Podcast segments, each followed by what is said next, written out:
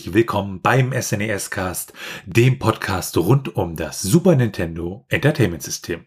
Mein Name ist Florian. Und mein Name ist Felix. Der SNES Cast setzt sich im Normalfall mit drei Spielen auseinander und dann kommt eine Folge, die sich unter anderem zum Beispiel mit der Community beschäftigt, mit Themen, die mit dem SNES zwar zu tun haben, aber dabei handelt es sich nicht wirklich dann um Spiele und in diesen Episoden sammeln wir dann auch immer Hinweise, Fragen und Feedback. Ja, und da kommen wir erstmal zu den Hinweisen. Wir hatten ja eine Episode über das Super NT, diese Konsole, die auf FPGAs basiert, um praktisch dann wirklich Super Nintendo Cartridges abzuspielen und die auch entsprechend immer häufig ausverkauft wird und oder war. Und der Hersteller Analog, der hat jetzt äh, vor kurzem eine Information rausgegeben, dass sie das Super NT und das Mega SG, also dann die entsprechende Sega-Variante, noch ein einziges Mal produzieren und das Ganze danach dann sozusagen ja anscheinend eingestellt wird und man dort ähm, für knapp 200 Dollar dann ab dem 28. Oktober vorbestellen kann und das dann Ende 2023 ausgeliefert werden soll. Und von den Erfahrungen her ist es da immer so, dass das dann wirklich nach einer halben Stunde ist alles ausverkauft an der Stelle. Das so als kurzer Hinweis zum Super NT. Also wer da noch eins haben möchte, der sollte sich dann mal entsprechend auf der Webseite des Herstellers, da kann man sich dann auch registrieren und das da entsprechend, äh, ja, sich vormerken. Fragen haben wir in dieser Episode beziehungsweise in den letzten Episoden keine bekommen, die wir an der Stelle hier beantworten können. Aber wenn ihr Fragen habt, dann könnt ihr uns diese gerne per Mail an info.snescast.de senden. Und ähm, damit geht's dann weiter zum Feedback. Nämlich, wir haben einmal Feedback bekommen zur Episode von Super Metroid. Da hat Goldlocke geschrieben, wieder mal eine sehr gut recherchierte Sendung zu einem meiner Lieblings-SNES-Titel. Hat sehr viel Spaß gemacht zuzuhören. Vielen Dank dafür. Ja, und äh, an dieser Stelle nochmal, äh, es freut uns natürlich sehr, dass dir die Episode gefallen hat. Und wir sind bei den großen Titeln dann auch immer ja ziemlich aufgeregt und versuchen denen dann natürlich auch entsprechend äh, ja würdig zu sein und da auch die entsprechende Arbeit halt auch reinzustecken, damit man wirklich äh, möglichst nicht noch irgendwas Wichtiges da an der Stelle unterschlägt. Und damit kommen wir zum heutigen Thema, und zwar der Geschichte von Nintendo. Denn Nintendo ist natürlich für das SNES e als auch den SNES-Cast relevant. Wir wollen uns heute einmal die Firma etwas genauer anschauen. Und da beginnen wir als erstes mit der Gründung. Und wenn man sich die Gründung von Nintendo anschaut, dann wird man feststellen, dass die Firma Nintendo doch schon sehr, sehr alt ist. Die wurde nämlich 1889 von Fusajiro Yamauchi gegründet in Kyoto und das genaue Datum war dabei der 23. September 1889 und besagter Fusajiro Yamauchi war ein Handwerker und hatte auch eine Frau und eine Tochter. Geboren wurde er äh, 1859 auch in Kyoto und dort starb er dann auch 1940. Und er war der älteste Sohn von Suzuki Fukui und sein Vater, der arbeitete in der Haiku Cement Company und erhielt dort später den Nachnamen Yamauchi, als er dann von Nooshishi Yamauchi 1872 adoptiert wurde. Und sein Sohn Usajiro Yamauchi hat dann das erste Geschäft mit dem Namen Nintendo Kopai gegründet. Und da ging es um sogenannte, ja, Hanafuda. Das sind Karten, so in, in Blumenoptik. Und ähm, dass der entsprechende Kartenverkauf auch reglementiert war, aber ja, es dann praktisch da für Yamauchi eine entsprechende Genehmigung gab und er sie dann entsprechend gut verkaufen konnte. Und so, so, so ein Kartensatz aus diesen Hanafuda-Karten besteht dabei aus 48 Karten. Und das ist dann so an das Jahr angelehnt, dass die halt in zwölf Monate unterteilt sind. Und Blumenkarten deshalb, weil jeder Monat durch eine andere Blume dargestellt wird.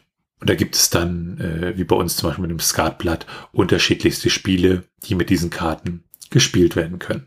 Andere Arten des Glücksspiels wurden halt damals dann verboten, aber diese, ja, Anafuda-Karten, die wurden halt weiterhin entsprechend toleriert. Andere haben sich da halt zurückgezogen, weil sie dann nicht entsprechend da mit irgendwie, ja, so mit kriminellen Machenschaften in Verbindung gebracht werden wollten, weil ähm, entsprechend ja diese Sachen natürlich dann auch bei illegalem Glücksspiel mitverwendet wurden. Und ähm, man hatte halt, wie gesagt, einen relativ guten Start. Das Problem an diesen Karten war, dass sie sozusagen zu gut waren. Das heißt, ähm, sie haben erstmal relativ wenig gekostet und sie mussten halt auch relativ, ja, wenig ausgetauscht werden. Und ähm, Nintendo hat es dann dadurch gelöst, dass sie eine schlechtere Serie gebaut haben, die wesentlich günstiger war. Und äh, die mussten sie halt immer und immer wieder verkaufen. Aber ähm, das bot sich dann auch entsprechend an, dass durch diese Wiederverwendung von Karten äh, äh konnten so halt Betrugsverdachte halt entkräftigt werden, weil man dann halt immer für jedes Spiel ein neues Kartenblatt benutzt hat. Später hat Nintendo dann noch andere Kartenspiele, auch westlicher Art, vertrieben. Und dann gab es ja diesen äh, russisch-japanischen Krieg, so Anfang des 19. Jahrhunderts. Und mit diesem Krieg gab es dann auch eine entsprechende Spielkartensteuer. Und Nintendo hat das dann sozusagen dadurch gelöst, dass sie halt einen äh, Vertrag geschlossen haben mit Nihon Senpai. Die waren später dann bekannt als ähm, Japan Tobacco. Und dadurch konnten sie ihre Karten halt in allen Zigarettengeschäften im ganzen Land entsprechend vermarkten. Und das half dann sozusagen dem Unternehmen an einer Stelle zu überleben und ja, die Karten entsprechend abzusetzen. Ja, das ist sozusagen die, die, die Geschichte der Gründung so bis ins Jahr 1929. Und äh, bis dahin war auch Yamauchi noch der Geschäftsführer der Firma entsprechend. Sekiro Ganeda gründete dann 1933 ein Unternehmen als offene Handelsgesellschaft mit dem Namen Yamauchi Nintendo Co. Er war ja verheiratet mit der Tochter von Fusajiro Yamauchi und war auch bekannt unter dem Namen Sekiro Yamauchi, bedingt durch die Adoption, die da vorgenommen wurde. Ab 1929 übernahm er dann die Geschicke von Nintendo. Wie so bei ziemlich jedem Geschäft war es dann so, dass der Beginn des Zweiten Weltkrieges sich negativ auf das Unternehmen ausgewirkt hat. Und verantwortlich dafür war unter anderem ein Verbot der japanischen Behörden, welches die Verbreitung von ausländischen Kartenspielen zu der Zeit untersagt hat, sie ja dann vor einigen Jahren mit ins Programm genommen haben. Und Nintendo hielt sich in dieser schweren Zeit unter anderem durch Finanzspritzen von Hiroshis Frau, Michiko Inaba, über Wasser und Sie stammte aus einer wohlhabenden Familie und hatte daher das Mittel, Nintendo unter die Arme greifen zu können im finanziellen Sinne. Kurz nach dem Ende des Krieges gründete dann Sekiro 1947 eine Vertriebsgesellschaft mit dem Namen Marufuku Corporated Limited. Allerdings war es so, dass sich der Gesundheitszustand von Sekiro immer weiter verschlechterte und dementsprechend 1950 Hiroshi die Präsidentschaft von Nintendo übernahm. Hiroshi war ein Enkel des ursprünglichen Präsidenten, also Gründers in dem Sinne von Nintendo. Das Ganze führte dann zu mehreren wichtigen Änderungen im Unternehmen. Zuerst einmal wurde 1951 der Firmenname in Nintendo Playing Card Corporation Limited umbenannt. Und ein Jahr später, also 1952, wurde dann die Kartenproduktion in den Fabriken in Kyoto zentralisiert, also an einen Ort bzw. an einen Punkt gebracht. Aufgrund dessen hat sich dann auch die Firma ein wenig erweitert, das heißt es kamen mehr Büros hinzu, die auch notwendig waren, denn es gab kurz darauf eine neue Plastikkartenserie, welche in Japan dann erfolgreich Anklang fand. Dieser ganze Kurs trug dementsprechend zwar Früchte, aber es gab einige Angestellte des Unternehmens, die ja den vorangehenden Kurs, also einen vorsichtigeren und konservativeren, eher geteilt haben und dementsprechend über den aktuellen Kurs, der viele Veränderungen mit sich brachte, doch eher skeptisch gegenüberstanden.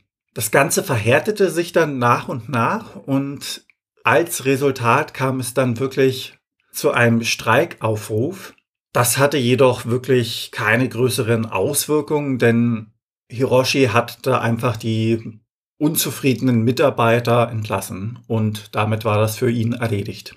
Der Rest der Mitarbeiter war ja in dem Sinne mit dem Kurs soweit einverstanden, beziehungsweise vielleicht auch ein wenig verschreckt, da jetzt die Mitarbeiter gekündigt worden waren, die nicht damit einverstanden waren.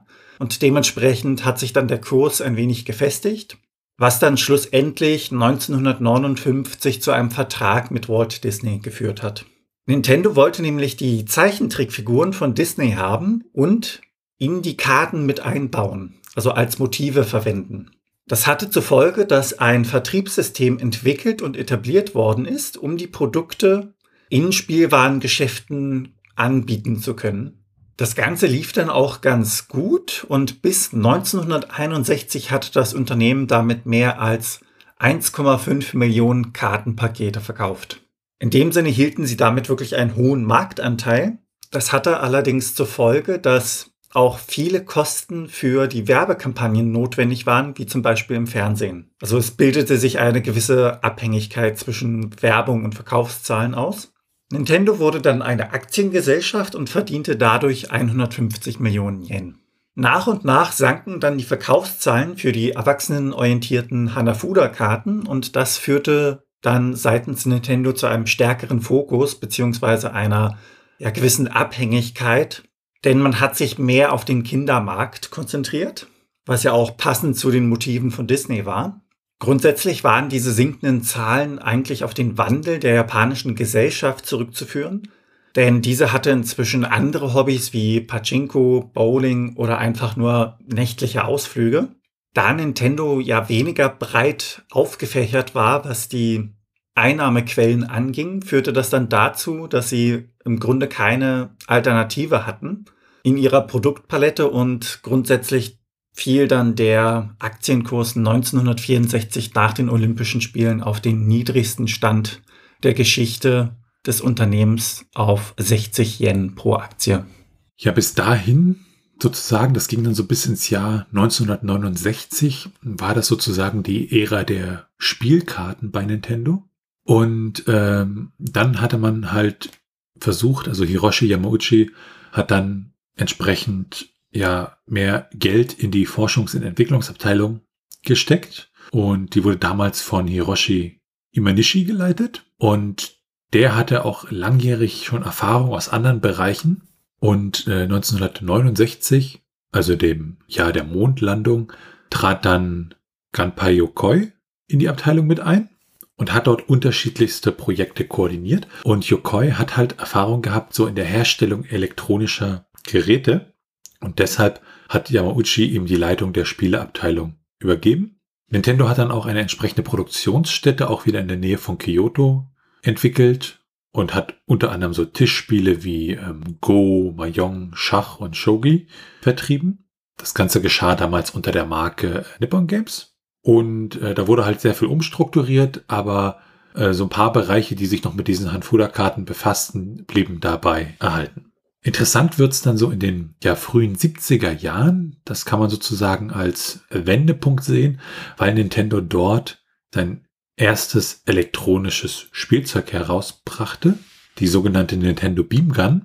Das war so eine Pistole und davon wurden über eine Million Stück verkauft und die konnte man dann äh, zum Beispiel bei der Magnavox, äh, es war so eine Heimspielkonsole, beziehungsweise die Magnavox Odyssey, konnte man das dann entsprechend nutzen. Und sie haben auch andere Sachen herausgebracht, wie die Ultra Hand, die Ultra Machine, das Ultra Scope und den Loft Tester. Das war so eine Maschine, da hat man halt von den beiden jeweiligen Leuten die Hände draufgelegt und dann hat er einem gesagt, wie stark die Liebe ist. Und von diesen ganzen Geschichten wurden doch relativ viele Exemplare dann verkauft. Zum Beispiel von der Ultra Hand ähm, 1,2 Millionen Exemplare. Und äh, Nintendo hat dann auch einen neuen Firmensitz ja sozusagen eröffnet und ja, von diesen elektronischen Spielen war der Weg dann nicht mehr so lang bis zu den ersten Videospielen. Das führte dann dazu unter anderem, dass sie das Laser Clay Shooting System 1973 auf den Markt gebracht haben. Das Ganze war wirklich recht populär. Auch in dieser Zeit gab es dann wieder einige Dinge, die dem Unternehmen schwer zu schaffen machten. Unter anderem führte die Ölkrise in diesem ja, Aufschwung der Firma zu höheren Kunststoffkosten und die Verbraucher orientierten sich ja aufgrund der Krise auch ein wenig um. Das heißt, es wurde mehr auf das geachtet, was man wirklich braucht. Und der Freizeitvertrieb, also alles, was man für die Unternehmung in seiner Freizeit braucht, Spielzeug und ähnliches, gehört da ja mit dazu, rückte ein wenig weiter weg und wurde dementsprechend weniger gekauft. Das heißt, Nintendo hatte das Problem, dass es zwar Produkte jetzt im Angebot hatte und die waren auch relativ populär, konnten sich allerdings schwer verkaufen aufgrund der Ölkrise und hatten auch noch einen hohen Preis in der Erstellung. Ja, 1974 brachte Nintendo dann noch ein weiteres Produkt auf den Markt, den Wild Gunman. Das war eine Arcade-Schießsimulation und diese bestand aus einem 16 mm Bildprojektor mit einem Sensor und durch diesen Sensor konnte dann dementsprechend der Strahl des Lichtgewehrs, welches der Spieler in der Hand hielt, erkannt werden. Diese beiden Systeme, also das Laser Clay Shooting ein Jahr zuvor und auch den Wild Gunman, gelang es sich in Europa und Nordamerika Fuß zu fassen. Nintendo erkannte allerdings auch Verbesserungspotenzial, denn im Vergleich ja zur Produktionsgeschwindigkeit von Konkurrenzunternehmen wie zum Beispiel Bandai und Tomy war Nintendo in dem Punkt noch recht langsam und auch die Kosten waren dementsprechend höher angesiedelt. Das führte dann dazu, dass die Lightgun-Produkte eingestellt worden sind und auch dazu, dass die Tochtergesellschaft, also Nintendo Leisure Systems Corporated Limited, durch die Auswirkung der Ölkrise zusätzlich geschlossen worden sind. Yamauchi sicherte sich dann 1974 die japanischen Vertriebsrechte für den Magnavox Odyssey. Die Magnavox Odyssey war eine Spielekonsole mit Anschluss zum Fernseher Yamauchi schloss dann zwischen 1975 und 1978 mit Mitsubishi Electric eine Vereinbarung über die Entwicklung ähnlicher Produkte und dazu gehörte unter anderem der erste Mikroprozessor für Videospielsysteme, die Color TV Game Serie und ein von Othello inspiriertes Arcade-Spiel. In dieser Zeit wurde dann auch das Videospiel EVR Race entwickelt und nach diesen ersten Erfahrungen mit ja, Videospielen zur damaligen Zeit, so bis ins Jahr 1979 hinein, fing dann ja sozusagen die, die Ära der Spielekonsolen bei Nintendo richtig an, mit unter anderem dem Game Watch und natürlich dem Nintendo Entertainment System, dem NES. Einmal wurde 1979 eine amerikanische Tochtergesellschaft in New York eröffnet und man hatte eine Abteilung gegründet, die sich halt so um Arcade-Spiele kümmern sollte und hatte dann 1980 das ja eines der ersten Videospielsysteme herausgebracht, die auch tragbar waren, nämlich das Game Watch. Und äh, technologisch war dieses Game Watch ja mit damaligen Taschenrechnern doch relativ verwandt, was zumindestens die, die ja, elektronischen Komponenten und die CPU angeht. Und Game Watch wurde eigentlich ja sehr erfolgreich verkauft. Man hat über 43 Millionen Stück davon verkauft und hat dafür dieses System sozusagen 59 Spiele entwickelt. Dann ist Nintendo ja auch in den Arcade-Markt gegangen mit äh, Weather Scope und ähm, das in Japan kam das Ganze gut an, aber sozusagen außerhalb Japans dann nicht. Und äh, das gab dann sozusagen ja eine Krise bei Nintendo, weil halt das natürlich dann auch finanziell dann entsprechend weltweit gesehen nicht sonderlich erfolgreich war. Und Miyamoto, also Shigeru Miyamoto, sollte dann das nächste, den nächsten Arcade-Titel entwickeln. Und das war 1981. Und äh, ja, der Arcade-Titel war Donkey Kong. Und da eine Spielfigur war da, die musste halt hochspringen, während Donkey Kong von oben Fässer warf. Und äh, diese Figur hieß damals noch Jumpman, war aber praktisch dann das, woraus später Mario wurde. Und Mario dementsprechend wurde auch nach dem äh, Vermieter der Nintendo-Büros in Washington benannt. Der hieß nämlich Mario Sigel.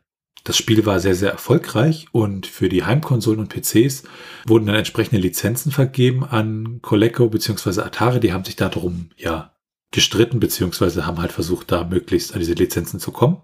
Und äh, daheim in Japan hat man dann 1983 eine neue Produktionsstätte eröffnet und hat eine eigene Videospielkonsole entwickelt mit einem Cartridge-System. Also die Idee grundsätzlich, dass man eine Konsole hat und die Spiele sozusagen durch eine Cartridge auswechselbar machte, die war ja auch relativ neu. Also Nintendo hat das nicht erfunden, aber diese Idee an sich war relativ neu, weil sonst waren die Spiele immer fest in der Konsole verbaut. Und das, was sie da entwickelt haben, war dann der Family Computer beziehungsweise das Famicom. Und das wurde im Juli 1983 dann mit drei Spielen veröffentlicht, nämlich Donkey Kong, Donkey Kong Junior und Popeye. Und das Famicom war sehr, sehr erfolgreich und hat dann auch 1984 den Marktanteil des SG1000 von Sega übertroffen. Und äh, Nintendo hat dann auch einige Richtlinien veröffentlicht, wo man halt gesagt hat, dass äh, entsprechende Famicom-Spiele nur zwei Jahre sozusagen exklusiv für das Famicom da waren und man hat auch die Beschränkungen pro Entwickler für die Produktion halt eingeführt. Das heißt, ein Entwickler konnte nicht mehr als fünf Spiele pro Jahr fürs Famicom entwickeln. Historisch bedingt war das durch den Videogame Crash, dass man halt verhindern wollte, dass einfach, ich sag mal, nur Müll für das System entwickelt wurde und darunter auch die Reputation des Systems ja entsprechend litt. Aus dieser Zeit kommt dann auch die Bezeichnung dieser Cartridges als Game Packs und auch die Erfindung der ersten Lookout-Chips, die praktisch als Kopierschutz gedacht waren. Und trotz dieser Probleme mit dem Videogame Crash gab es dann dank Super Mario Bros. und The Legend of Zelda entsprechend mit dem NES dann einen ja, größeren beziehungsweise ja riesigen Erfolg.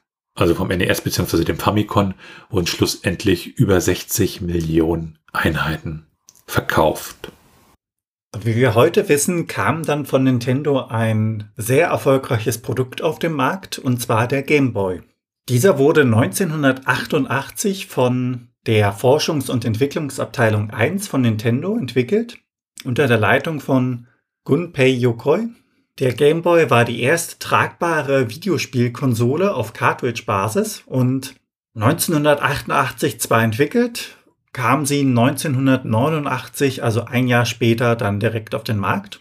In Nordamerika gab es dann einige ja, zeitliche Verzögerungen, da es Probleme bei den Verhandlungen gab. Der riesige Erfolg lässt sich dann anhand der Verkaufszahlen sehen, denn in den ersten zwei Wochen in Japan wurden diese 300.000 Exemplare, die es gab, also die auf Lager waren, komplett leer gekauft. Im Vergleich dazu wurden in Nordamerika 40.000 Stück direkt am ersten Tag verkauft. Im Juli 1989 veranstaltete dann Nintendo die erste Nintendo Space World Messe. Dort wurden dann neue Nintendo-Produkte angekündigt als auch vorgeführt. 1989 war das NES in 25 Prozent der Haushalte in den Vereinigten Staaten vorhanden und das ist so damaliger Zeit wirklich ein extrem guter Wert, weil es gab ja in dem Sinne nicht wirklich Konsolen, also das war was Neues. Und dann ein Viertel aller Haushalte hatten das Ding. Allerdings schwankte dann die Vorherrschaft ein wenig, denn das Mega Drive von Sega kam auf den Markt, als auch die PC-Engine von NEC. Das führte dann dazu, dass das Super Famicom bzw. das SNES 1990 auf den Markt kam, gewissermaßen als Antwort darauf. Diese waren auch sehr erfolgreich, denn 300.000 Konsolen, also dieser Lagerbestand wiederum, waren innerhalb von wenigen Stunden komplett ausverkauft. Die damaligen Einführungsspiele für das Super Famicom bzw. das SNES sind auch noch heute bekannt, denn es handelt sich dabei um Super Mario World, F-Zero, Pilot Wings, SimCity und Gravius 3.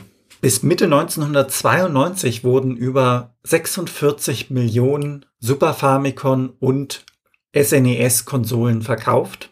Das Ganze endete dann in den Vereinigten Staaten 1999 und in Japan ein wenig später im Jahre 2003.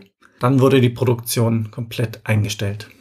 Ja, und dann kommen wir auch so langsam in den Bereich des Ultra 64. Das war unter anderem der Codename für das Nintendo 64 damals. Und wir bewegen uns da jetzt sozusagen im Zeitraum so ab 1993. Da hat Nintendo nämlich angekündigt, dass sie mit Silicon Graphics, die halt ziemlich groß in ja, 3D-Grafik damals waren, eine entsprechende Allianz gegründet haben, also eine Allianz miteinander abgeschlossen haben und halt dieses Nintendo 64 entwickeln wollten. Andere Firmen wie NEC, Toshiba und Sharp haben da ebenfalls entsprechende Technologie beigesteuert. Und ähm, das Nintendo 64 wurde halt auch groß damit beworben, dass es eine der ersten Konsolen ist, die eine 64-Bit-Architektur haben. Und man wollte das dann ursprünglich so um 1995 herum veröffentlichen. Allerdings hatten Drittentwickler da einige Probleme, dass die Konsole dann erst im September bzw. Juni 1996 ja, veröffentlicht wurde und bei uns in Europa dann erst im März 1997. Vom Nintendo 64 wurden so um die 33 Millionen Einheiten verkauft bis 2002 ungefähr. Und äh, auch wenn die Verkaufszahlen jetzt nicht so gut waren, gilt es doch als eines der bekanntesten Videospielsysteme in der Geschichte. Und auch mit einigen sehr, sehr legendären Spielen wie The Legend of Zelda Ocarina of Time oder Golden A 007, die halt wirklich als extrem gute Spiele gelten. 1995 wurde dann auch der Virtual Boy herausgebracht. Äh, ja, so konnte man halt sich aufsetzen, ich sag mal, eine frühe Vorform von VR-Brillen. Allerdings war die Grafik halt komplett in Rot gehalten, also es waren so Rot-Grautöne und äh, das System an sich kam auch nicht so gut an. Es verursachte Kopfschmerzen und wurde dann auch relativ schnell eingestellt. Was Nintendo aber dann sozusagen wieder da rauszog, ja, war die Entwicklung von äh, Pocket Monsters, heute besser bekannt unter dem Namen Pokémon, also die rote und grüne Edition hier bei uns, beziehungsweise bei uns war es die rote und blaue, in Japan die rote und grüne. Und ja, hat sozusagen das Pokémon-Franchise aus der Taufe gerufen und hat sich ähm, über 30 Millionen Mal verkauft und die Videospielserie bis 2017 mittlerweile über 300 Millionen Mal verkauft und war damit auch wirklich, hat auch die Lebenszeit des Gameboys an der Stelle wirklich nochmal verlängert. Und 1998 gab es dann schließlich den Game Boy Color, der vollständig abwärtskompatibel war, aber als Feature sozusagen Farbe mitbrachte. Und damit sind wir dann sozusagen ja im neuen Millennium, so ab 2000, dann bei Nintendo angekommen. Als die PlayStation 2 dann im Mai 1999 erschien, schloss Nintendo eine Vereinbarung mit IBM und Panasonic über die Entwicklung des 128-Bit Gecko-Prozessors ab, und dazu gehörte dann auch ein DVD-Laufwerk, das in der nächsten Generation quasi mit zum Einsatz kommen sollte. Es war auch eine Zeit, in der es zu administrativen Veränderungen kam, denn Nintendos Firmensitz wurde in den Stadtteil Minami-ku in Kyoto verlegt. Dazu wurde Nintendo Benelux gegründet, um die niederländischen und belgischen Gebiete zu verwalten. 2001 wurde dann der Game Boy Advance und der GameCube veröffentlicht. In Nordamerika wurden dann in den ersten Wochen 500.000 davon verkauft. Und betrachtet in diesem zeitlichen Kontext war dies die meistverkaufte Spielekonsole in den Vereinigten Staaten. 2010 endete dann der Produktionszyklus und bis dahin wurden 81,5 Millionen Geräte verkauft. Auf der anderen Seite beim GameCube war es nicht so gut bestellt, denn dieser verkaufte sich doch recht schlecht, was dann dazu führte, dass die Produktion nach sechs Jahren eingestellt worden ist und insgesamt wurde der GameCube nur 21,7 Millionen Mal verkauft. 2003 wurde dann der Game Boy Advance SP herausgebracht. Im Grunde eine verbesserte Version, die ein faltbares Gehäuse besaß, ein beleuchtetes Display und einen aufladbaren Akku. Die Produktion wurde dann 2010 eingestellt mit 43,5 Millionen verkauften Geräten. Ja, und ein ganz wichtiger Punkt war der, dass firmengeschichtlich Hiroshi Yamauchi als Präsident von Nintendo zurückgetreten ist. Als Nachfolger wurde dann Satoru Iwata vom Unternehmen als sein Nachfolger ausgewählt. Yamauchi selbst blieb allerdings noch bis 2005 dem Unternehmen erhalten und verstarb dann leider 2013. Ja, und dann kommen wir in die Zeit der der Wii. Und was Nintendo hier anwendete, ist eine sogenannte Blue Ocean Strategie, weil Nintendo halt mit seinen Konsolen, was so Hardwareleistung etc. anging, ja nicht mehr mit äh, der PlayStation und dann auch der Xbox konkurrieren konnte. Also konnte vielleicht schon, aber diese, diese ja sehr hardwareintensiven Konsolen, die sind natürlich auch entsprechend teuer in der Produktion, in der Entwicklung. Und ähm, was man dann hier gemacht hat, sozusagen diese sogenannte Blue Ocean Strategie, ist es, dass man dann ja äh, nicht mehr versucht, da zu konkurrieren im Sinne von, wir haben jetzt die beste Grafik, die beste, größte CPU, sondern dass man halt dahin geht, wo äh, ja noch kein Markt ist und man sozusagen neue innovative Produkte schafft, was man mit der Wii und der entsprechenden Bewegungssteuerung ja dann auch geschafft hat. Und diese sozusagen, dieser Blue Ocean sind dann sozusagen ja diese unberührten Märkte. Und ähm, ja, 2004 wurden auch die letzten Überreste des ursprünglichen Nintendo Hauptquartiers abgerissen. Nintendo brachte den Nintendo DS auf den Markt, also diese Touchscreen-Geschichte mit den zwei Bildschirmen. und gilt auch als eine der meistverkauftesten Handheld-Konsolen mit ungefähr 150 Millionen Einheiten, die damals verkauft wurden.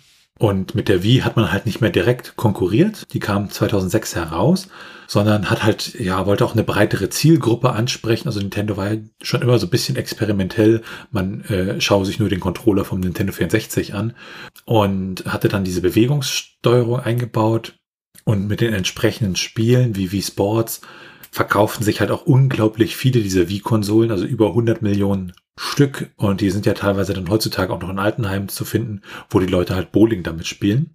Und es dann auch entsprechend viel Zubehör gab, wie das wie Balance Board und auch entsprechende Online-Services da an der Stelle gab. Und die Wii dann wirklich ja eine der erfolgreicheren oder eine der erfolgreichsten Konsolen von Nintendo war. 2010 wurde dann von Nintendo der 3DS angekündigt und ein Jahr später, 2011, auch auf den Markt gebracht. Das Besondere an der Konsole war, dass sie echtes 3D ohne 3D-Brille erzeugen konnte. Bis 2019 wurden dann weltweit mehr als 75 Millionen Geräte davon verkauft. Weit davor allerdings, also im Jahr 2011, feierte Nintendo das 25-jährige Jubiläum von The Legend of Zelda. Zum Anlass dieses Jubiläums gab es dann eine Orchesterkonzerttour und ein neues Videospiel der Zelda-Reihe. 2012 und 2013 wurden dann die Wii U mit HD-Grafik und einem Gamepad-Controller als auch der Nintendo 2DS eingeführt. Die Wii U war allerdings mit 13,5 Millionen verkauften Einheiten weltweit eine der am wenigsten verkauften Konsolen in der Geschichte der Firma. Nintendo.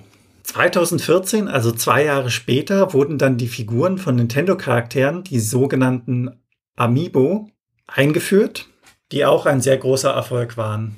Ja, und bedingt durch den Misserfolg der Wii U kam es zu finanziellen Schwierigkeiten.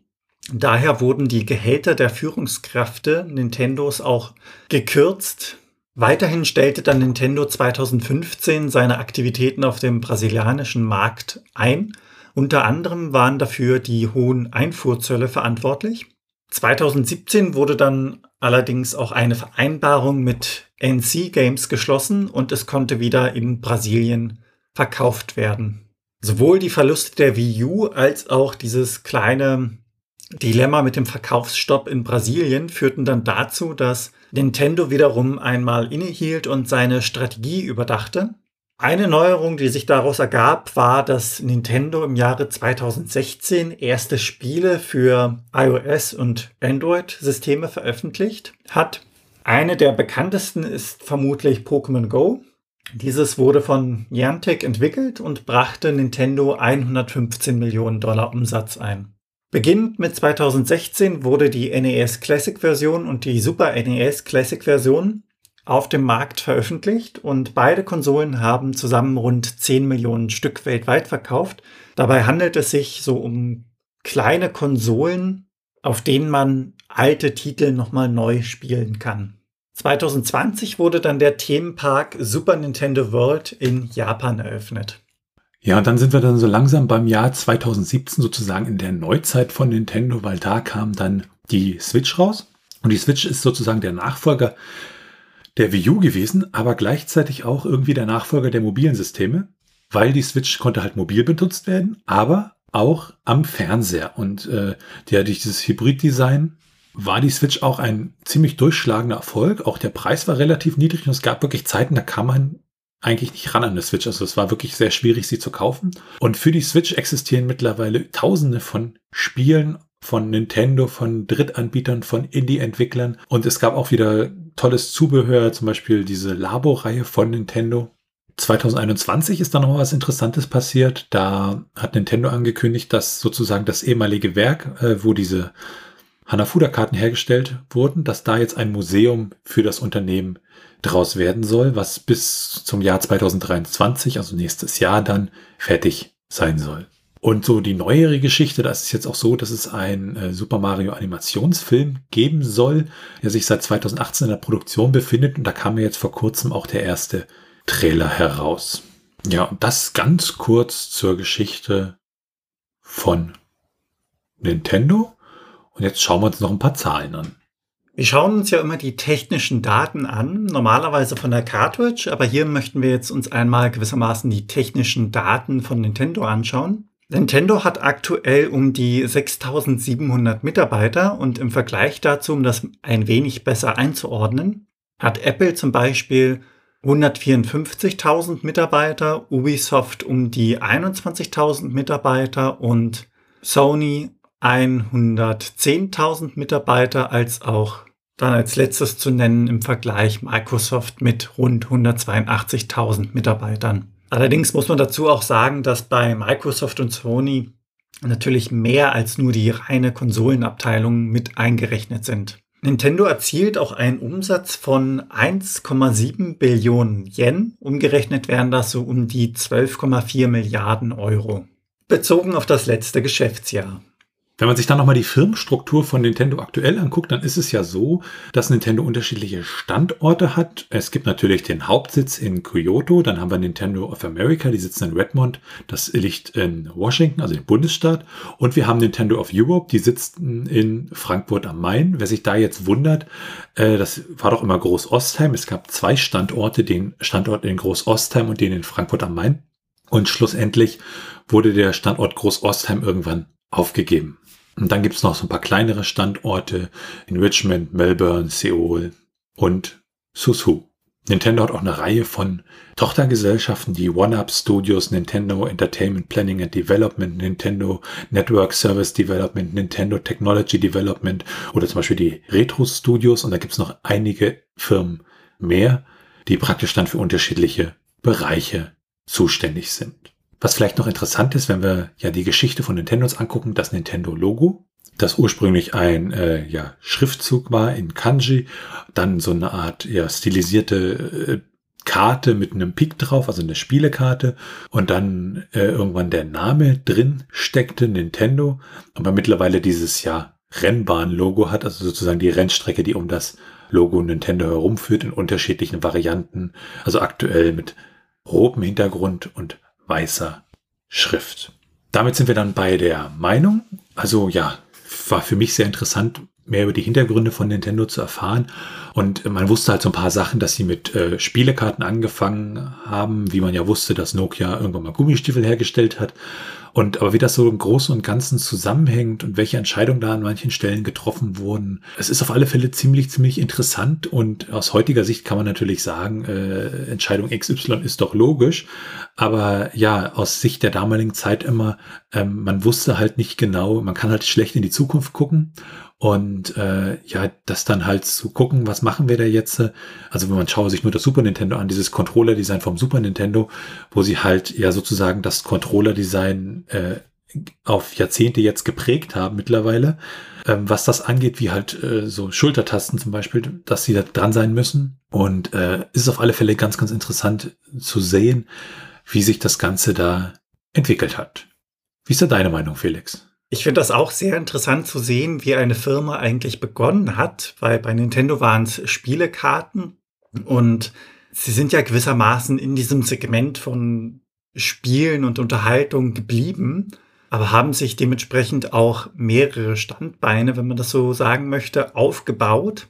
Und man hat auch die Probleme in der Firmengeschichte gesehen. Also wo liegen Schwierigkeiten? Aus heutiger Sicht sagt man dann immer so, ja, das war eine gute Entscheidung oder das war eine schlechte Entscheidung, aber zu damaligen Zeitpunkt, wenn man selbst drin steckt, glaube ich, ist das wirklich schwer zu wissen, was denn die richtige Entscheidung ist, also welchen Weg der Firma gut tut und welcher nicht. Und Nintendo hat es ja geschafft, mit Mario und ähnlichen Maskottchen hat es ja wirklich einen großen Einfluss auf die Popkultur. Zum Teil, wenn man sich näher damit beschäftigt, finde ich allerdings auch, dass es irgendwie so ein bisschen ja, dieses romantische Bild quasi von den Spielen ein wenig zerstört. Also man hat das ja als Kind gespielt im Normalfall und hat sich dann ein Bild davon gemacht. Und dann sieht man so die Firmengeschichte und merkt dann, ja, okay, da war es so ein bisschen in die Richtung Profit, da war es so ein bisschen da, weil sie das nicht anders konnten und ähnliches. Also ein bisschen schade ist das schon, aber das ist einfach, glaube ich, normal. Und damit sind wir am Ende dieser Episode des SNES Cast. Wenn ihr Fragen, Anmerkungen, Themenvorschläge oder Kritik habt, dann könnt ihr uns gerne schreiben per Mail an info.snescast.de. Ihr könnt uns auch auf unserer Webseite unter den einzelnen Episoden Kommentare zu diesen hinterlassen. Ansonsten freuen wir uns sehr über eine Bewertung bei Apple Podcasts und anderen Podcast-Portalen. Und natürlich könnt ihr uns auch persönlich empfehlen. Ihr könnt uns auf Steady unterstützen. Da freuen wir uns drüber und es hilft uns, diesen Podcast zu machen und ihr erhaltet dafür das eine oder andere kleinere Benefit. Für unsere bisherigen Unterstützer an dieser Stelle ein ganz, ganz großes Dankeschön und alles weitere dazu und rund um den Podcast, wie zum Beispiel den Link zu unserem Community Hub oder unserem Discord-Server oder unseren Social-Media-Präsenzen auf Mastodon und Twitter, findet ihr unter snescast.de. Tschüssi. Ciao.